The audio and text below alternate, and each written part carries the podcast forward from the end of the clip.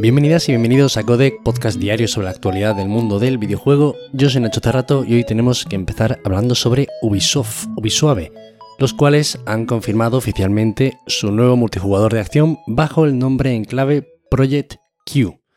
Y bueno, hablo de que confirman porque ya se habían estado filtrando vídeos a través de Reddit y parece que han decidido eh, atajar el asunto como Dios manda que es básicamente cuando se empieza a filtrar una cosilla, pues la empresa coge y anuncia el objeto filtrado en cuestión. Y así pues se evita que los vídeos filtrados se vean más feillos, a menor calidad, etcétera, etcétera.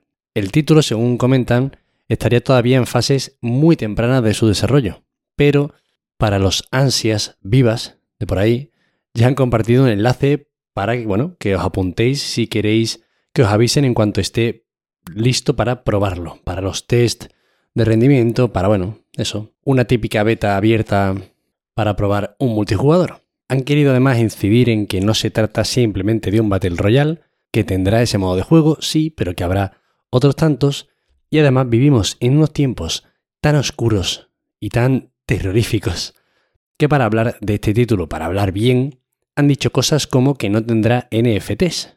Se agradece, pero madre mía, ¿eh? o sea, estamos en un momento en el que habla bien de tu juego decir que no va a tener NFT. Quizá en 10 años, pues yo que sé, hable bien del juego, decir, oye, mira, no te vamos a dar un guantazo cada vez que pierdas una partida. En este juego no apostamos por eso. No te vamos a meter publicidad mm, debajo de las piedras en este juego. No apostamos por eso. En fin, bueno, eso que se agradece. Esperemos que salga bien la cosa y, y habrá que estar atento a ver qué tal sale esto.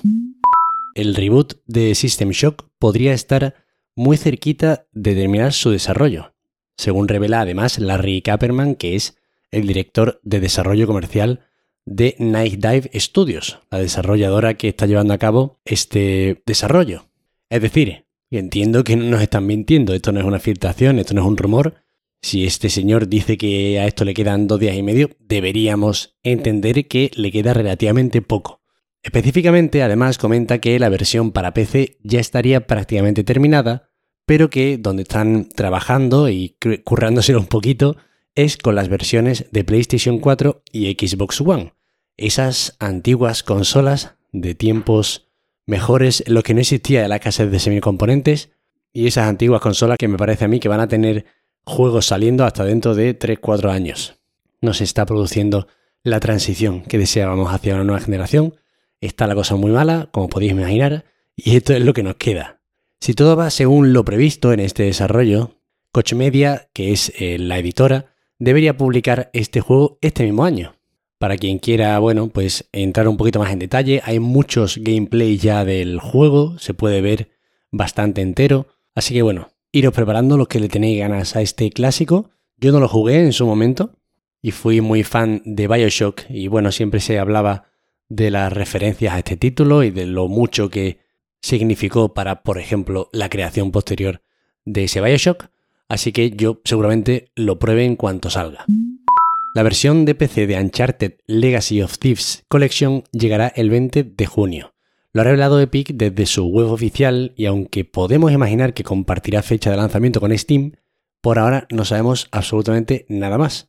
La versión entendemos que será idéntica a la de PlayStation 5 en cuanto a contenido, ya sabéis, ya no se vende el Uncharted 4 por separado de los Legacy, ya es todo un mismo título y no se puede comprar por separado. Y bueno, a falta de conocer especificaciones técnicas y mejoras gráficas que yo que sé que haya en la versión de PC y que no estén ni siquiera en las consolas de nueva generación, tras el trabajo de Iron Galaxy Studio, que son los encargados de llevar este título a PC, pues habrá que esperar qué tal sale este jueguito, que no es nada malo, la verdad, no, no hacen mal los juegos estos de, Naughty Dog. Y otra fecha de otro melocotonazo del año, uno de los más importantes yo creo que de Nintendo Switch, y es que el Splatoon 3 llegará el 9 de septiembre, otro de los grandísimos lanzamientos del año en Nintendo, que ya bueno, sabemos que no vamos a tener ese Zelda este año. Entiendo que aquí casi todo el mundo conoce este título, el multijugador de las pinturitas, de los calamares, y bueno, se confirma para verano. El anuncio además viene acompañado de un gameplay donde podemos ver una partida completa al modo 4 versus 4. Y bueno, sabiendo ahora esta noticia, como que cobra más sentido ese adelanto de fechas que comentábamos la semana pasada del Xenoblade Chronicles 3, Simplemente entiendo que por evitar pisarse y compartir atención entre juegos mm, importantillos de Nintendo Switch. De este no tengo yo ninguna duda de que va a salir fantástico. Probablemente sea uno de los juegos del año. Y de verdad, si, alguien por aquí quiere probar un multijugador sano, agradable y que no te entre en ganas de acabar con la humanidad cada vez que acabas una partida, por lo que sea, que le eche una probada porque de verdad que son buenísimos los Splatoon. Y estas son todas las noticias de hoy. Espero que os hayan resultado muy entretenidas. Ya sabéis que para cualquier queja, sugerencia o comentario me tenéis en arroba Nacho Cerrato en Twitter.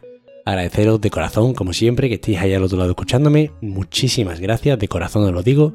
Y nos vemos mañana, como siempre. Hasta luego.